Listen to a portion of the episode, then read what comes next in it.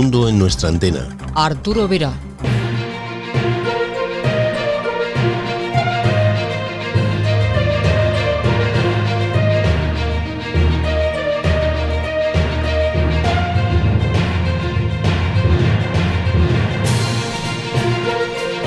Hola, ¿qué tal? Bienvenidos, bienvenidas una semana más a esta cita con la radio.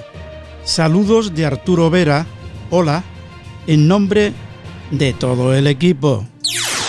Sintonizan El Mundo en nuestra antena. En la realización técnica, Lola Barrios. Esta semana, en El Mundo en nuestra antena, Encuentro en el aire con Miguel Manjón, Ecoalfa 7 India Yankee Delta, un radioaficionado que sabe del problema de la mayoría de los radioaficionados para instalar antenas de HF de grandes dimensiones y que está ayudando a resolver esta situación con sus pequeños dipolo para esta banda. No se lo pierdan. Tecnologías confusas nos trae esta semana una información de actualidad que tiene que ver con la situación que estamos viviendo en todo el mundo. Eugenio Fernández se encargará darnos esta información.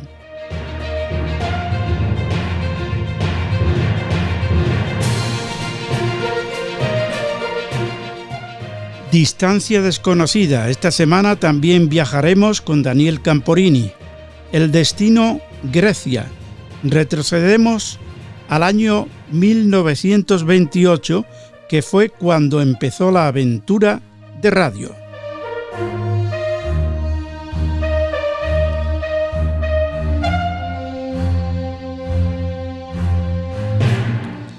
Pero antes le ofrecemos la información de nuestros compañeros José Vicente Fábregues y Manolo Meteorito. Empezamos.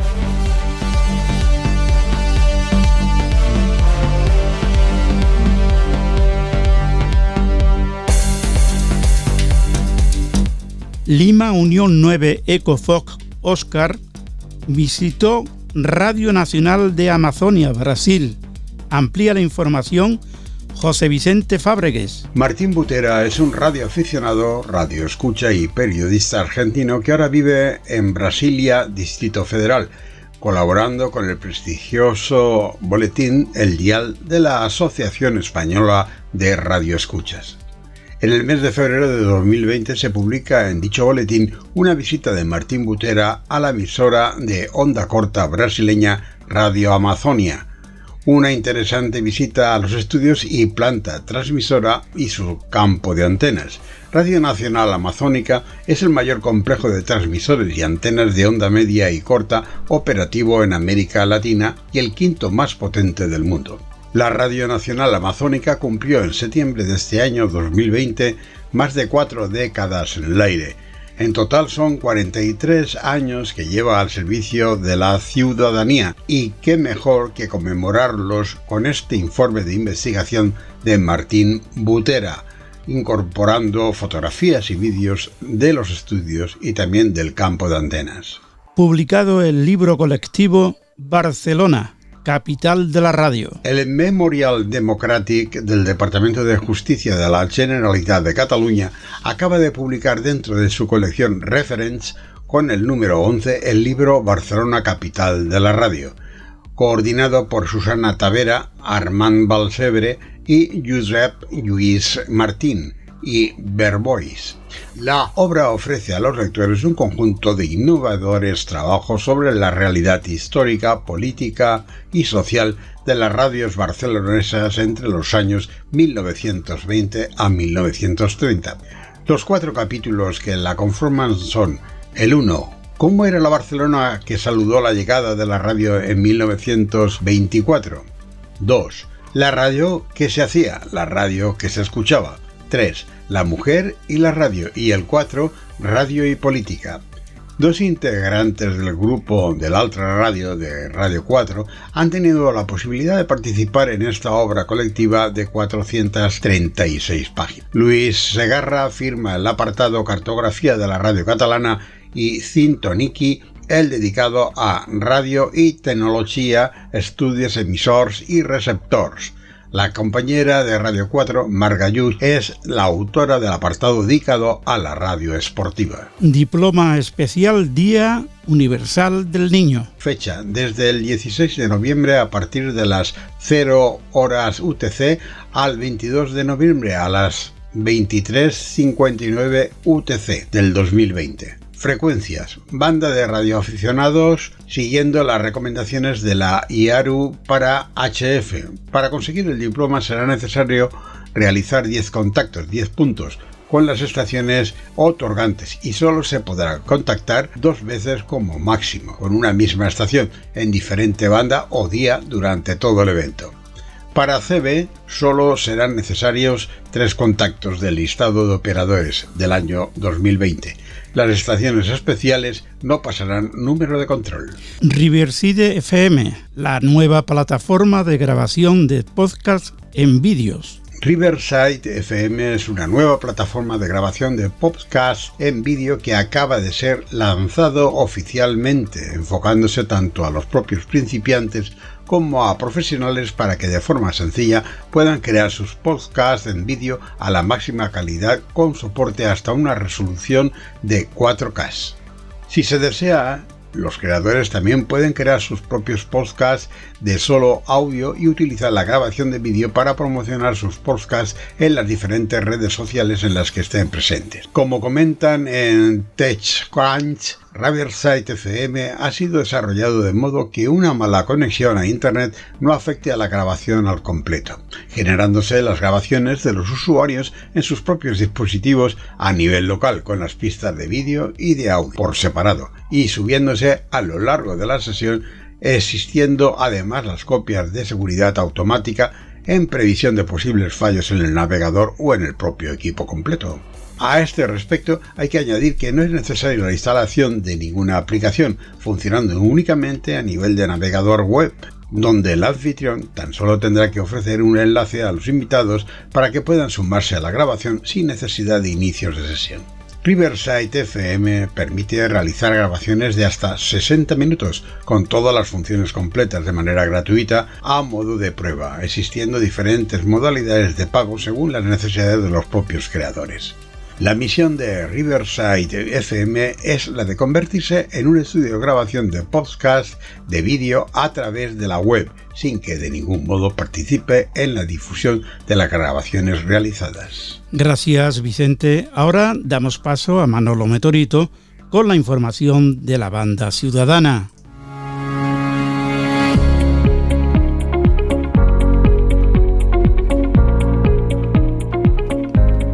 Hola, buenas noches Arturo, ¿cómo estáis? Pues por aquí estamos muy bien, lo importante es cómo estás tú. Yo genial, ya respirando cierto aroma a Navidad, aunque sea comercial y decorativamente en las calles.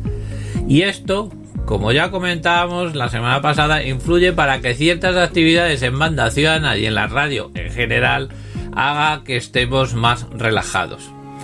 Pero Aún así, tenemos compañeros y compañeras que siguen con actividades contra toda adversidad. Comenzamos con el compañero José Carlos QRZ Baterías desde Salamanca, que activó el pasado sábado 14 por el canal habitual de sello de Amigos Unidos por la Radio y simultáneamente en el canal 20 de USB en horario de tarde, con la única finalidad de dar cita a CBistas en torno a un QSO programado.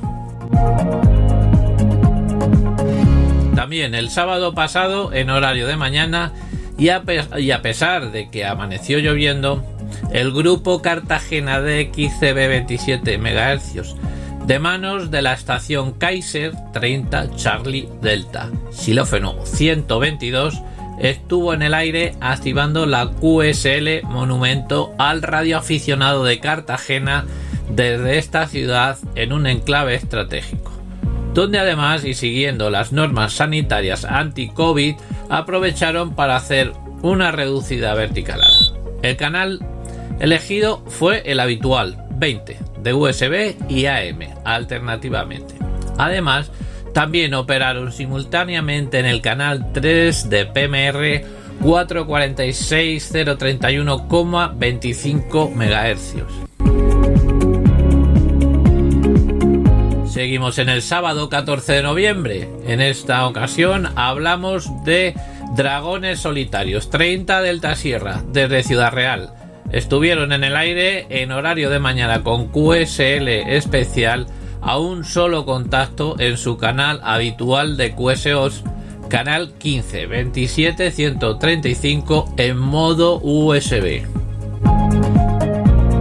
También el sábado 14, los compañeros de la agrupación de radioaficionados Plana Baixa de Castellón 30 Romeo Papa Bravo se marcharon al monte para activar varios diplomas simultáneamente con el indicativo 30 Romeo Papa Bravo barra Charlie Hotel. Estos fueron los siguientes. DME DCB Chelva. Vértice DCB Tiñoso y Monumento Ermita San Cristóbal. Muy completo el día. El canal de trabajo fue el 35 27 335 en USB y FM alternando. Quienes contactaseis con ellos debéis confirmar enviando QRZ, QRA, QTH y número de contacto progresivo a la dirección electrónica del grupo. 30 Romeo Papa Bravo 00 arroba gmail.com o lo que sería sin codificar 30 rpb 000 arroba gmail.com con esto concluimos el bloque de noticias de Banda Ciudadana. Os deseo que paséis una buena semana y cuento con todos ustedes para el próximo lunes. 73.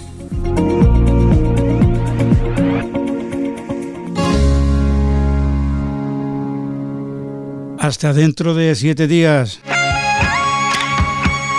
El mundo en nuestra antena con Arturo Vera.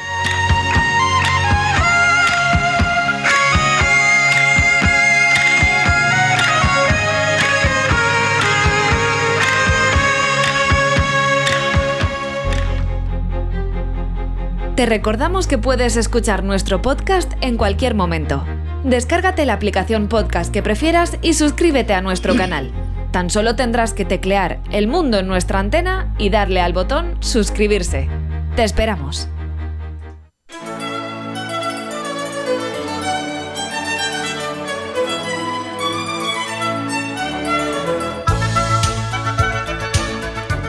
Empezó con un walkie de juguete junto a su hermano. Pronto cogió el soldador y construyó su primer equipo de tres vatios. Resolvió el problema del espacio para instalar sus antenas de HF. Desde ese momento, resolvería ese mismo problema para una gran cantidad de radioaficionados, ofreciendo sus pequeños dipolos. Hoy, Encuentro en el aire con Miguel Manjón, Eco Alfa 7, India, Yankee Delta.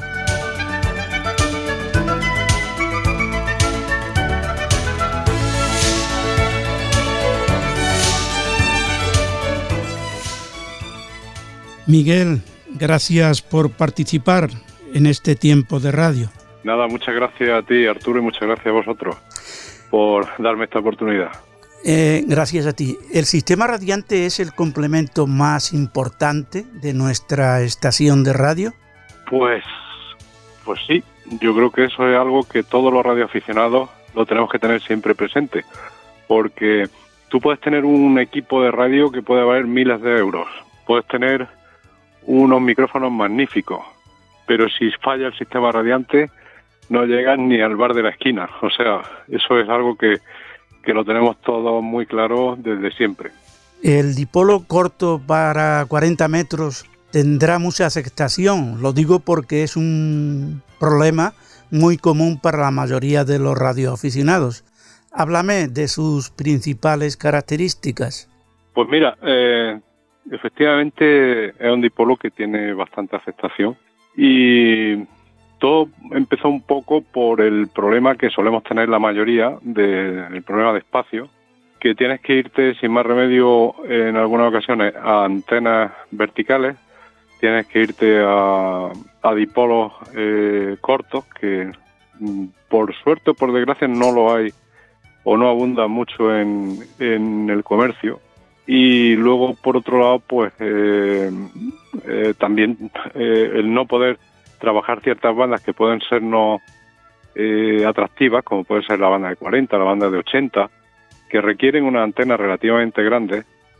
Si no si no tenemos el espacio suficiente pues tenemos que dejar de trabajar en ellas y con esto pues podemos conseguir poder trabajar en ellas con ellas bastante bien bastante bien. Eh, como características, pues eh, es un dipolo acortado con bobina, no tiene mucha mucha dificultad en el sentido de que eh, se compone simplemente de, de un balón y los dos ramas típicas de los dipolos que se acortan mediante bobinas para tener una longitud más o menos asequible al espacio del que disponemos, ¿no?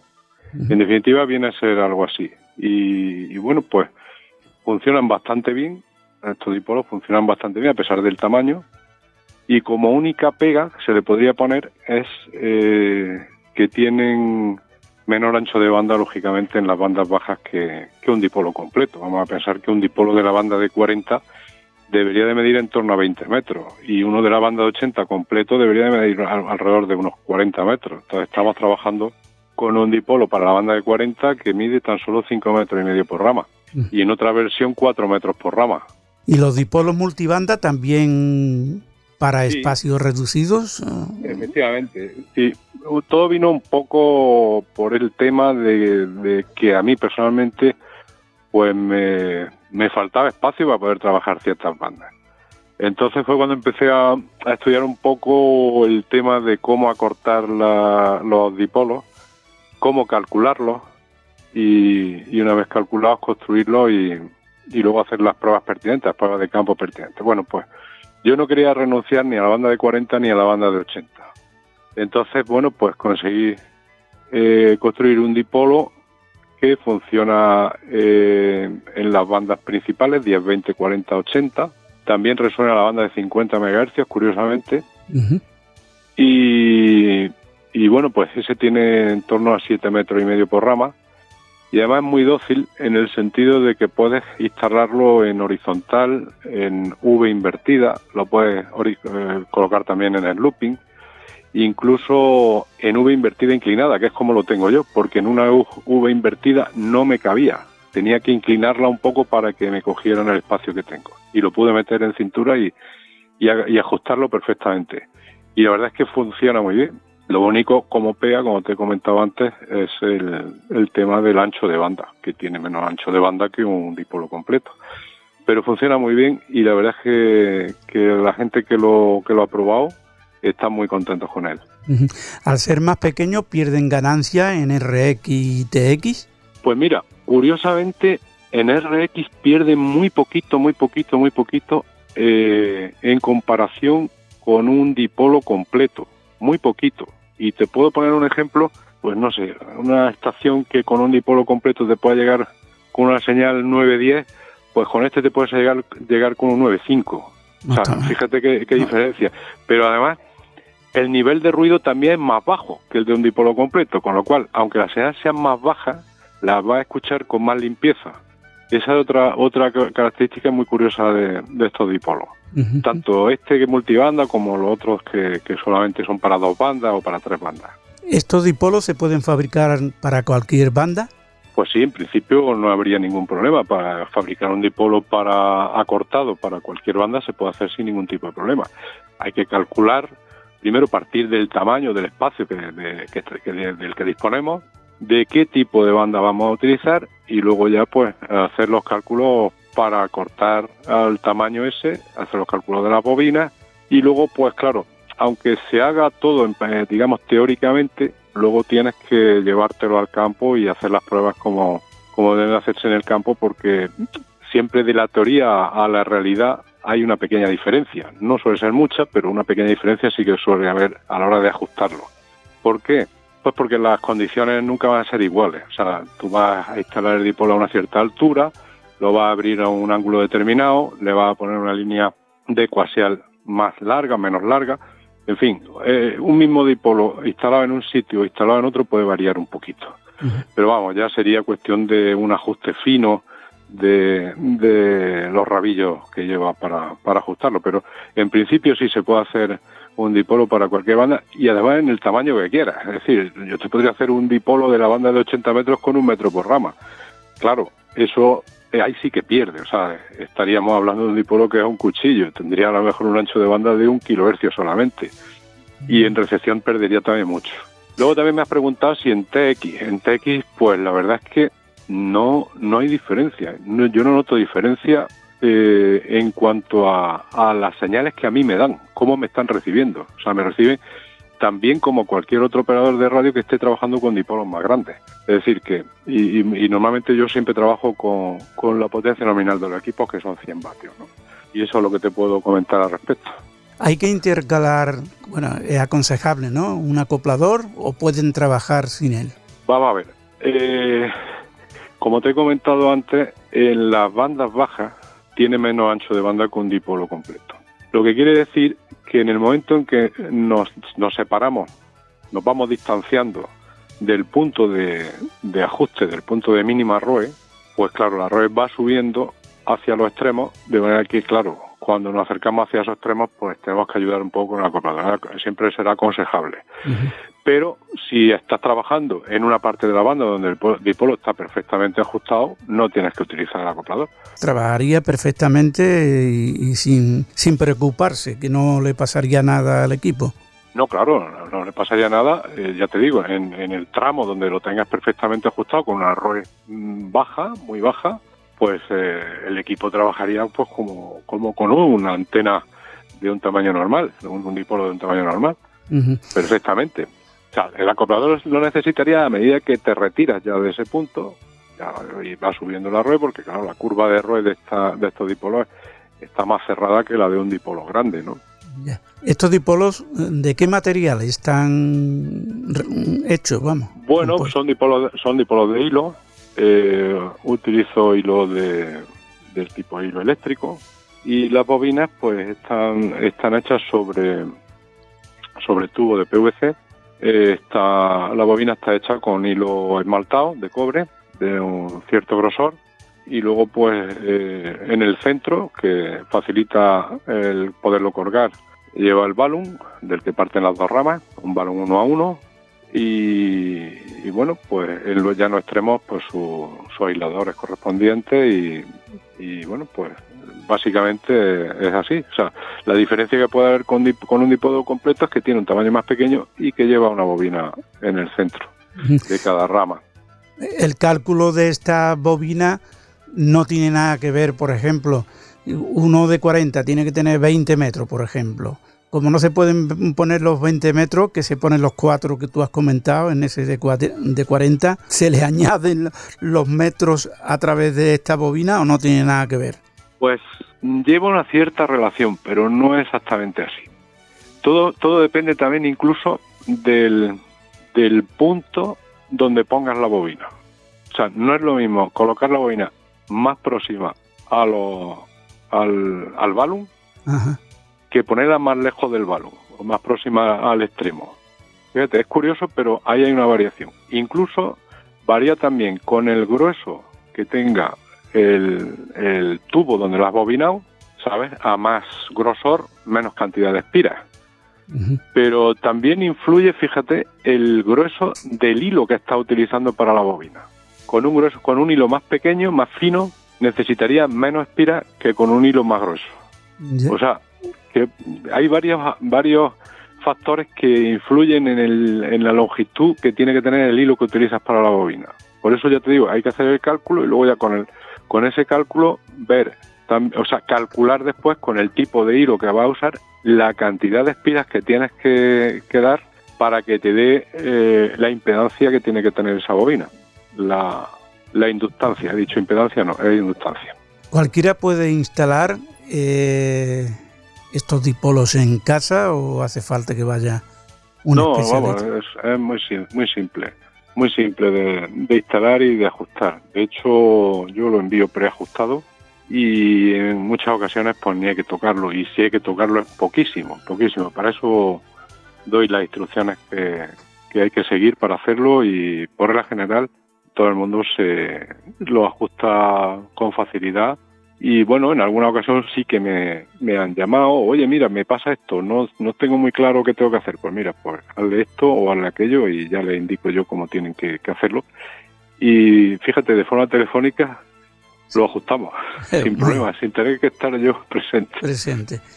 ¿El presupuesto es muy alto para estos Bueno, pues a partir de los 50 euros puedes tener ya uno de los pequeños sin, sin más gastos. O sea, sería sería eso.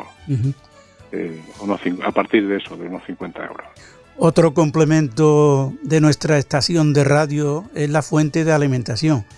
Creo que tienes algo que decir, ¿no? Bueno, pues sí. Eh, llevo bastantes años trabajando con fuentes de las que se venden de forma comercial para los ordenadores. Que, bueno, para quien las conozca, pues son fuentes que, que llevan varias salidas, una salida de 3,3 voltios, otra salida de 5 voltios y otra salida de 12 voltios. Bueno, pues haciéndole una serie de modificaciones, estas fuentes pueden, porque ah, tienen un defecto que no suelen estar ni bien filtradas ni bien estabilizadas. Entonces hay que hacer unas modificaciones para estabilizarlas, elevarle la tensión y, y de esa manera pues las podemos utilizar para el equipo de radio. ¿Por qué? Pues porque hoy por hoy eh, se está imponiendo el uso de fuentes conmutadas, que son como se llaman este tipo de fuentes, en para el equipo de radio. A diferencia de las fuentes, digamos, clásicas de transformador, pues estas fuentes son mucho más baratas, mucho más pequeñas, mucho más ligeras y la verdad es que el funcionamiento es muy bueno.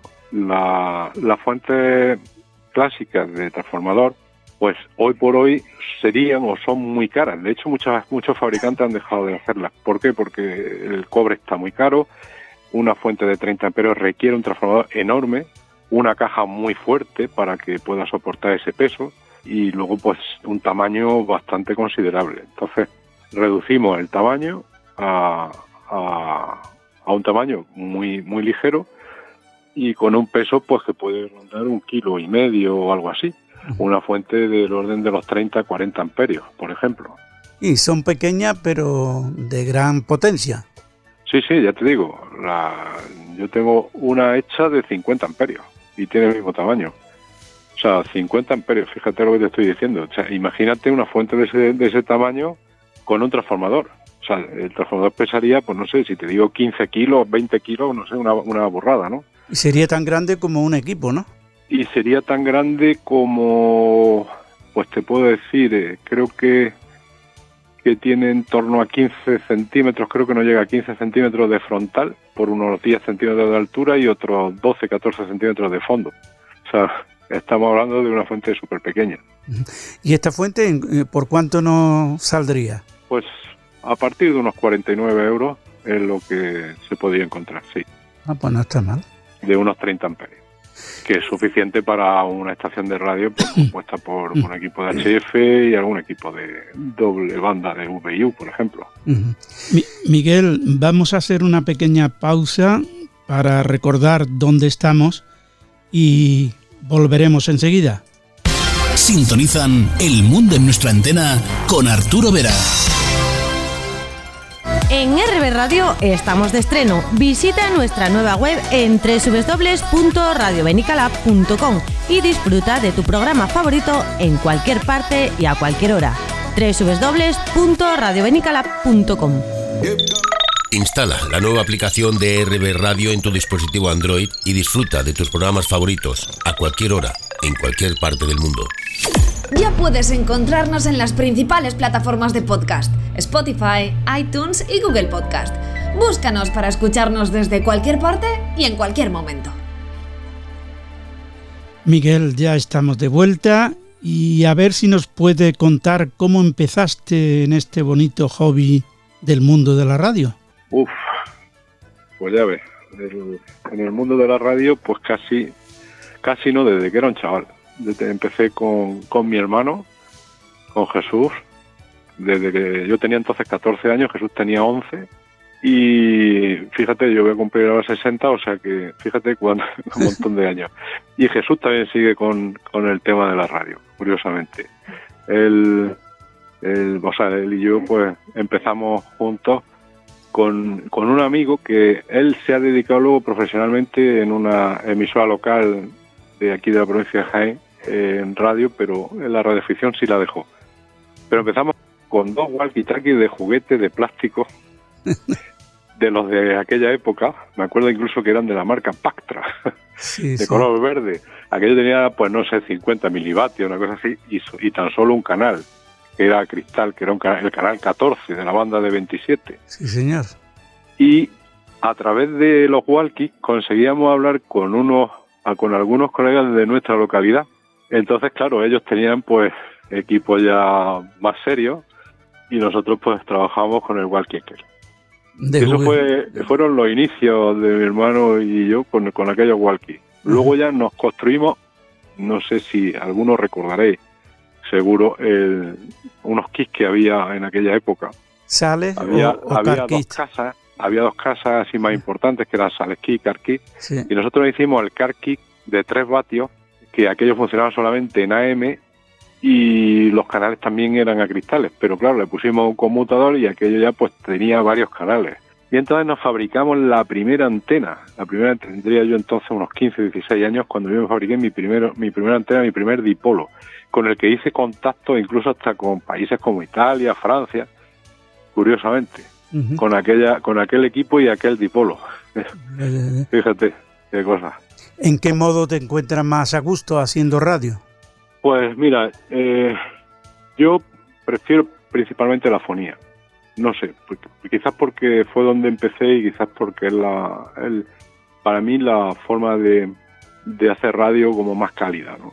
Eh, porque estás escuchando al corresponsal, estás hablando de cualquier tema y, y, para mí es una forma de hacer radio, digamos, un poco tradicional, pero es la que más me gusta. Y y fíjate, a pesar de, los años, sigo manteniéndome activo en, la banda de 27, porque sí, en el grupo que, tenemos en mi localidad, pues seguimos manteniendo viva esa, aunque, bueno, ya hace años que pasamos todos a, presentarnos a, la a Ecoalfa y eso, pero seguimos manteniendo viva el, esa banda. En la cantera. Sí, sí, es la cantera. No te digo que todos, pero la inmensa mayoría procedemos de ahí. Y, nosotros, pues, un poco por, por mantenerla viva, seguimos seguimos funcionando en, esa frecuencia y también pues en, la banda de dos metros pues también soy bastante activo algo menos últimamente en HF eh, pero por eso porque le dedico un poco más tiempo a la otra y precisamente por el tema que tenemos ahora del COVID pues es muy curioso, pero ha habido mucha gente que ha vuelto después de muchos años a echar mano de sus equipos de 27. Fíjate que, claro, el estar eh, confinado en casa, por supuesto que, haya gente que diga, oye, yo tenía por ahí una, una emisora, la voy a poner y, y, curiosamente cuando la han puesto y han visto que había gente ahí, que estábamos ahí, pues nada, se han animado y, y ya participan a diario en, en locales que la verdad es que, que para ellos pues también ha sido una forma de volver a, aquello, pero por desgracia es por el tema que tenemos ahora tan... Te iba a preguntar que cómo iba la radioafición por tu ciudad, que en este caso es Andújar, ¿no? Andújar, sí, en la provincia de Jaén. Sí, pues ya te digo, seguimos eh, en esa banda, en la banda de dos metros, tenemos también instalado un, un repetidor que es un R6X. Eh, para quien no sepa lo que significa R6X, pues son repetidores que fueron la ampliación de los repetidores que ha habido de toda la vida en la banda de 2 metros, que como todos sabemos empieza en el 0 y acaba en el 7, son 8 repetidores, y luego hubo una ampliación de repetidores en, en otros 8 más que están situados en medio del otro, es decir, hay uno en medio del, del R0 y el R1, otro en medio del R1 y el R2. El nuestro es un R6X, que está entre, entre medio de la frecuencia de los R6 y de los R7. Sí, la frecuencia es 145.662.5. Esa es la frecuencia del R6X. O sea, todos están, ya digo, en medio de lo que eran los, los clásicos repetidores de... Pues claro, es, la frecuencia que nos asignó Telecomunicaciones cuando iniciamos todos los trámites para, para instalarlo. Eso para que quepan más, ¿no? Claro, claro, claro. Y para que no entren en conflicto con otros repetidores que pueda haber próximos, no solo en la provincia, sino en provincias limítrofes que, que hay repetidores por ahí que tienen un alcance bastante grande. Ahí tenemos, por ejemplo, el de Sierra Nevada que tiene un alcance tremendo es, por la altura que tiene. Es el 1, ¿no? Creo. Ese es el 1. Luego hay un R3 también en, en, Tetilla de Bacar, en Almería, que fíjate que hay bastante distancia. Sí, sí. Y aquí a Jaén, y sin embargo, llega, llega, llega muy bien. Aquí a Jaén. Es decir, que por no entrar en conflicto, pues las telecomunicaciones consideró que pusiéramos, porque claro, nosotros habíamos planteado un, un repetidor de los, de los típicos, de los de siempre pero Telecomunicaciones nos dijo que no, que, que podía entrar en conflicto y que escogiéramos uno de los intermedios y entonces escogimos este, un R6X. Y ya te digo, estamos también activos en esa, en esa frecuencia. Sueles participar en la feria del desarrollador de URE Jaén, habitualmente cada año. Cuéntanos cómo es esta feria. Pues mira, pues es una feria que empezó, si no recuerdo mal, hace cinco años. Este año se ha celebrado la quinta edición en el mes de marzo, a principios de marzo. Normalmente suele celebrarse entre finales de febrero y principios de marzo.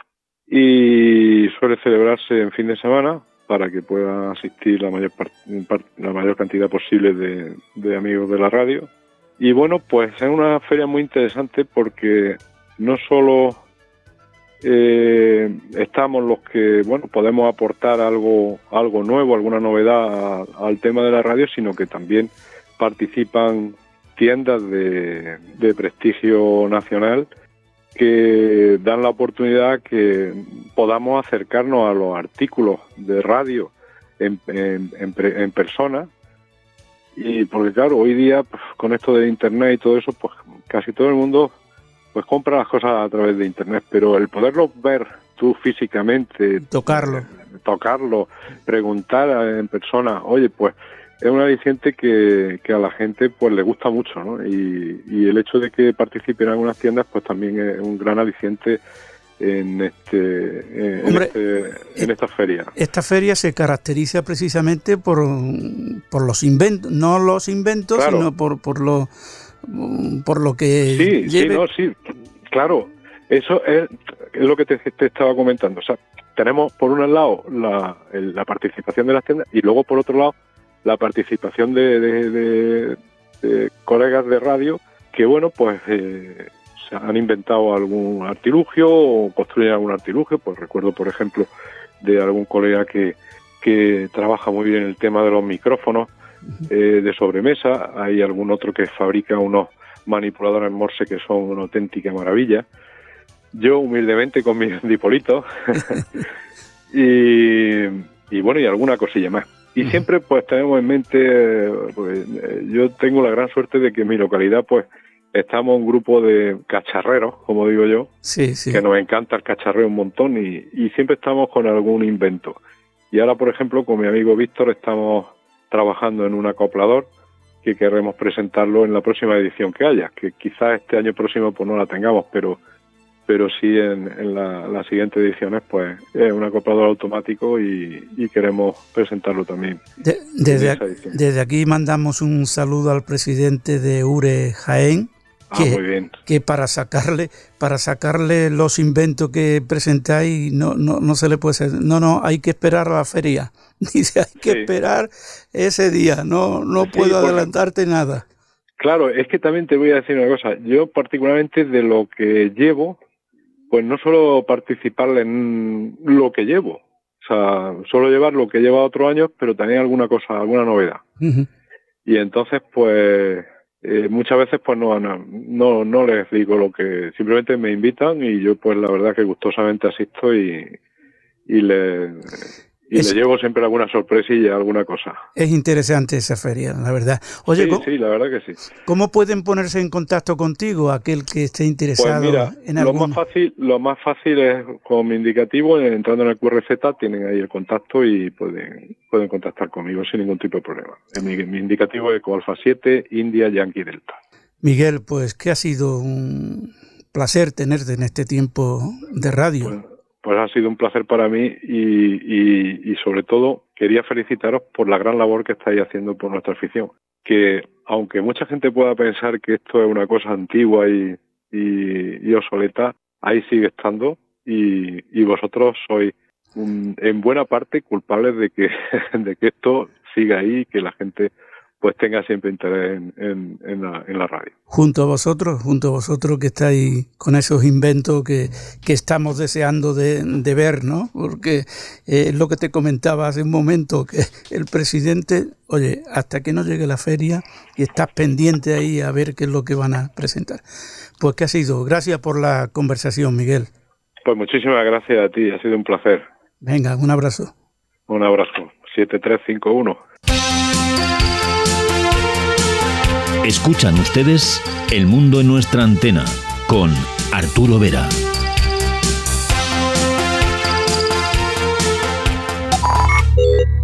Introduzca password.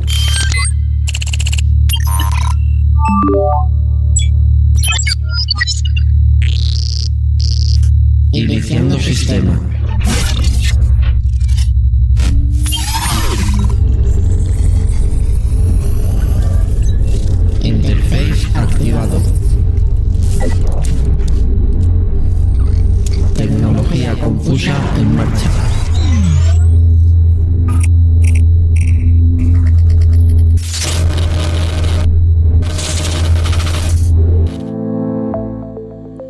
Pues efectivamente ya está frente a su micrófono nuestro compañero Eugenio Fernández y sus tecnologías confusas. Buenas noches. Hola Arturo, buenas noches. Verás, esta semana y aprovechando que dedicamos este mes a ver y comprender qué es la inteligencia artificial y dadas las circunstancias en las que vivimos durante este periodo que el COVID-19 nos acompaña, quiero haceros partícipes de una noticia que apenas se acaba de publicar y que sin duda es una interesante utilidad que aprovecha la inteligencia artificial de la que estamos precisamente tratando para mejorar, en este caso, la detección del virus del COVID en personas, sin necesidad de ninguna prueba a nivel biológico y lo más importante, con resultados instantáneos. Esto es muy interesante desde el punto de vista de los portadores asintomáticos ya que los resultados son instantáneos con un acierto de casi el 100% y sin ningún error en los casos libres de virus.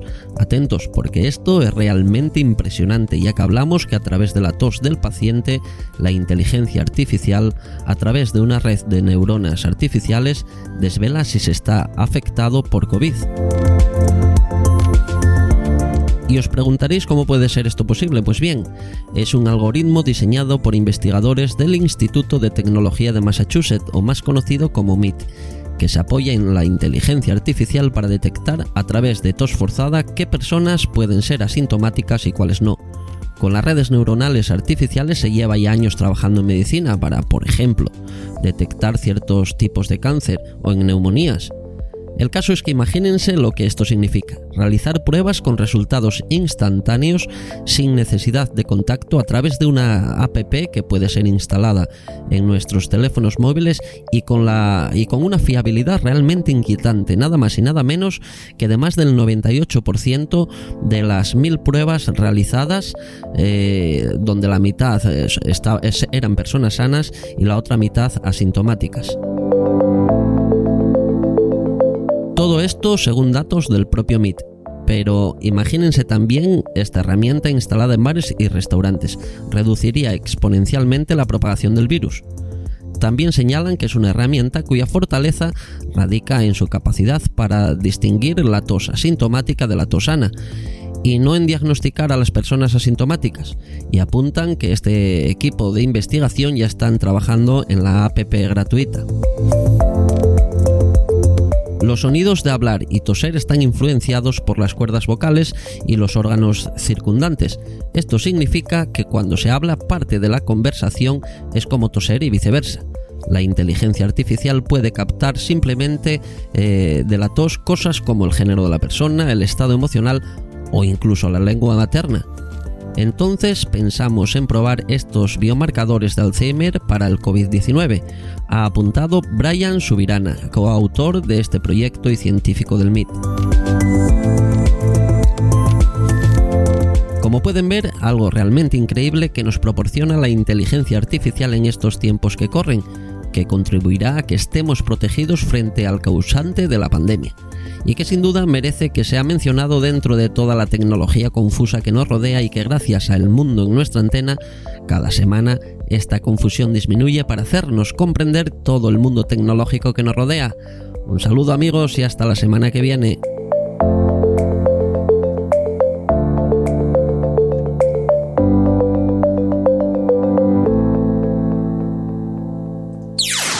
Sintonizan El Mundo en nuestra antena.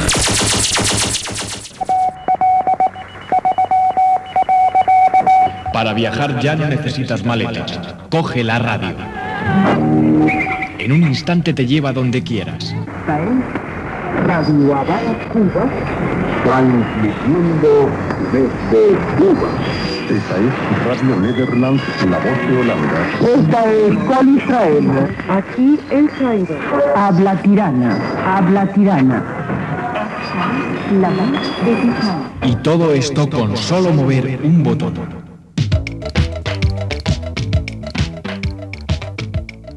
Hola amigos, soy Daniel Camporini y para mí es un placer poder acompañarlos en un mundo en nuestra antena contándoles mis historias de radio. Pues viajemos con Daniel a Grecia.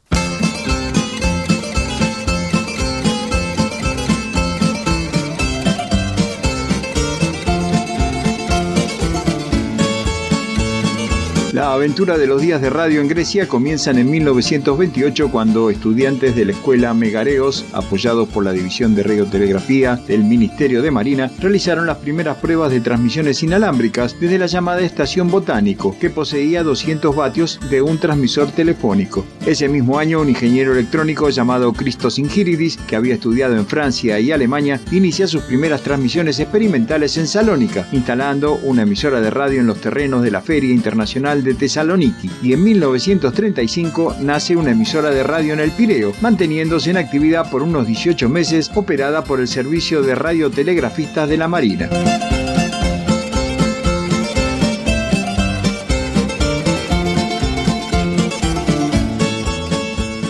Luego de aquellas primeras experiencias, en 1936, el gobierno de Ioannis Metaxas, que mantenía fuertes lazos con el nazismo, decide encargar a la empresa Telefunken la construcción de un sistema estatal de transmisiones. En 1938 Grecia se convierte en uno de los últimos países europeos en poner en funcionamiento el servicio de transmisiones de radiodifusión. Radio Atenas estaba ubicada en el suburbio de Liosia. Sus estudios se encontraban en la mansión Sapeion y operaba con un transmisor Telefunken que tenía una potencia de 15 kilovatios, conectado a una antena a 85 metros de altura.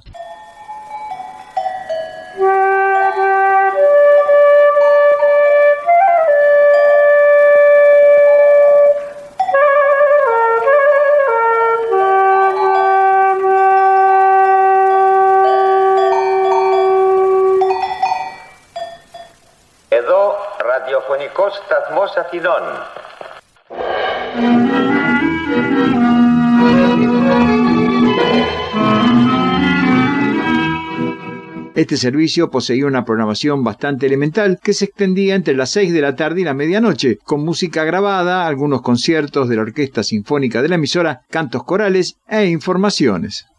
Durante la primera etapa de la Segunda Guerra Mundial, cuando se produce la invasión italiana, las dos emisoras griegas activas se encargaban de difundir las informaciones del frente, para elevar la moral de las tropas y la población civil. Es en este momento que se crean programas especiales de onda corta hacia el exterior, con un transmisor de 7.5 kilovatios, con emisiones diarias en dirección a Chipre, Egipto, Turquía, los Balcanes y la Unión Soviética. Edo, el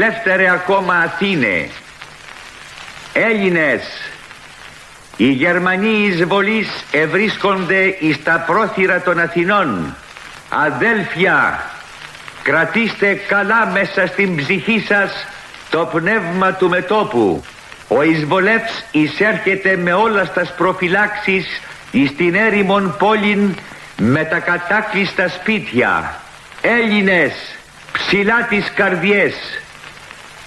Προσοχή, ο ραδιοφωνικός σταθμός Αθηνών ύστερα από λίγο δεν θα είναι ελληνικός. Θα είναι γερμανικός και θα μεταδίδει ψέματα. Έλληνες, μην τον ακούτε. Ο πόλεμός μας συνεχίζεται και θα συνεχιστεί μέχρι της τελικής νίκης. ¡Zito το έθνος των Ελλήνων! A partir de la ocupación, entre 1941 y 1944, las autoridades alemanas ordenaron un registro de todos los receptores, aparatos que eran ajustados para recibir solamente las señales de Radio Atenas, llegándose a destruir más de 40.000 aparatos. Los alemanes se retiran de Atenas el 20 de octubre de 1944 y lo hacen sin poder destruir el transmisor ubicado en la planta de Liosia, no así las antenas que sufren serios daños en sus estructuras, debiéndose suspender las transmisiones, las que se reanudan una semana después. Mientras tanto, la emisora de Cristo Singiridis es destruida y recién vuelve al aire en septiembre de 1945. Precisamente es en 1945 cuando el gobierno griego decide reorganizar y expandir las transmisiones radiales, y para ello es creada la Fundación de la Radio Helénica, que estaba bajo la supervisión de la oficina del primer ministro. En la búsqueda del control total de las transmisiones, el gobierno también procede a construir su propia emisora en Tesaloniki, que sale al aire el 25 de marzo de 1946, empleando en esa oportunidad un transmisor móvil de onda media. Posteriormente, esta planta es cerrada por un corto tiempo y retoma las transmisiones, pero ya desde una sede estable en 1947. Otra actividad importante fue la de las emisoras de las Fuerzas Armadas, las que nacieron sin licencia y operadas por soldados para su propio entretenimiento durante la guerra civil que envolvió a Grecia. Tiempo después, otras emisoras de las Fuerzas Armadas fueron construidas por los estadounidenses a manera de asistencia. En 1949 se establece la estación del Servicio de Informaciones de las Fuerzas Armadas Helénicas en la localidad de Larissa, que empleaba la frecuencia de 980 kilociclos en la onda media y 6.745 kilociclos en la onda corta con 500 vatios de potencia. Y muy pronto el número de estas llegó a ser 5, siendo empleadas para cubrir la región norte del país.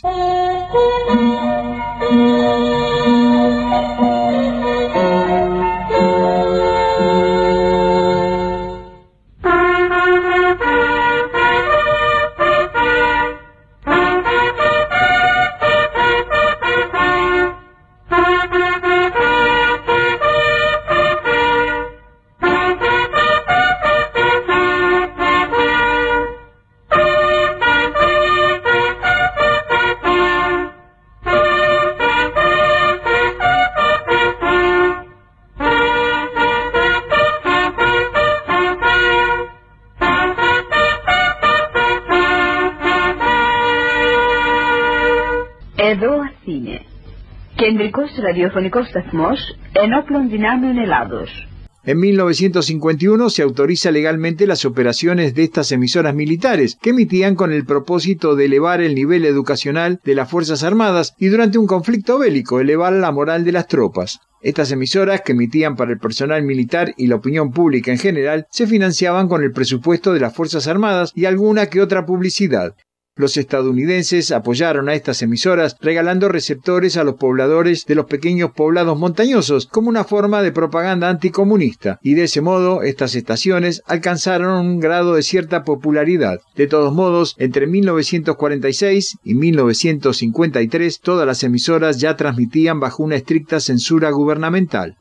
El Centro de Emisiones Internacionales de Onda Corta fue inaugurado en 1972, con dos transmisores Marconi de 100 kilovatios cada uno instalados en la localidad de Ablis, a 37 kilómetros al noreste de Atenas, donde también se encuentra el campo de antenas dirigidas a los cinco continentes, identificándose como la voz de Grecia luego del regreso a la democracia. Tiempo después también se inician las transmisiones de onda corta desde Tesaloniki con un equipo de 35 kilovatios.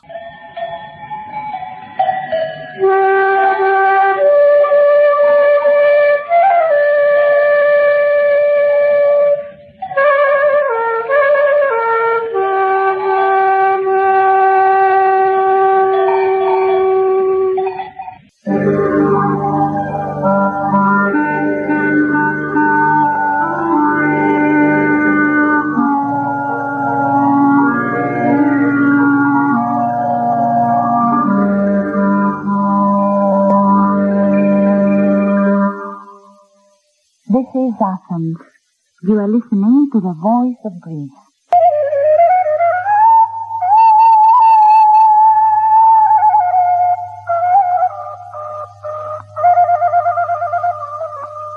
Otras estaciones de onda corta han sido las dos plantas retransmisoras de La Voz de América, una en Cabala y la otra en la isla de Rodas, y por supuesto la infaltable emisora del AFRS, o sea, la radio de las Fuerzas Armadas, que solo operaba en la onda media con dos emisoras repetidoras. La más importante de las plantas retransmisoras de La Voz de América fue la de Cabala, inaugurada el 17 de abril de 1972, donde operaba un transmisor de onda media de 500 kilovatios en los 791 kilociclos y uno de onda corta con 250 kilovatios. Desde allí se emitían programas hacia Europa, la Unión Soviética, África, Medio Oriente y ocasionalmente se la ha escuchado en Asia en la habitual frecuencia de 15.205 kilociclos. La planta en la isla de Rodas salió al aire el 19 de mayo de 1964, funcionando allí un transmisor de onda media de 150 kilovatios en los 1259 kilociclos y dos transmisores de 50 kilovatios para la onda corta. Las transmisiones se iniciaron en 1952 desde el buque Courier anclado en el puerto de Rodas y ya en 1964 se continuaron desde una emisora en tierra. Todas las instalaciones de la Voz de América en Grecia fueron posteriormente donadas al gobierno griego.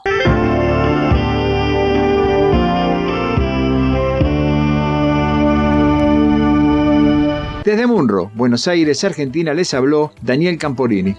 Y con estas historias de radio, nos despedimos hasta dentro de siete días. Gracias por la atención prestada. Que tengan una buena semana. Sean felices. Adiós. Si quieren volver a escuchar el programa, pueden hacerlo entrando en la página www.ure.es. www.ure.es. Y hasta aquí El Mundo en nuestra antena, en su edición semanal una producción de Radio Centro, Valencia, España, para todo el mundo, dirigido y presentado por Arturo Vera y la ayuda técnica de Lola Barrios. El mundo en nuestra antena. Un programa para los aficionados a las telecomunicaciones, radioafición, internet, broadcasting, onda corta y todo lo que tiene relación con este mundo maravilloso que es la radio.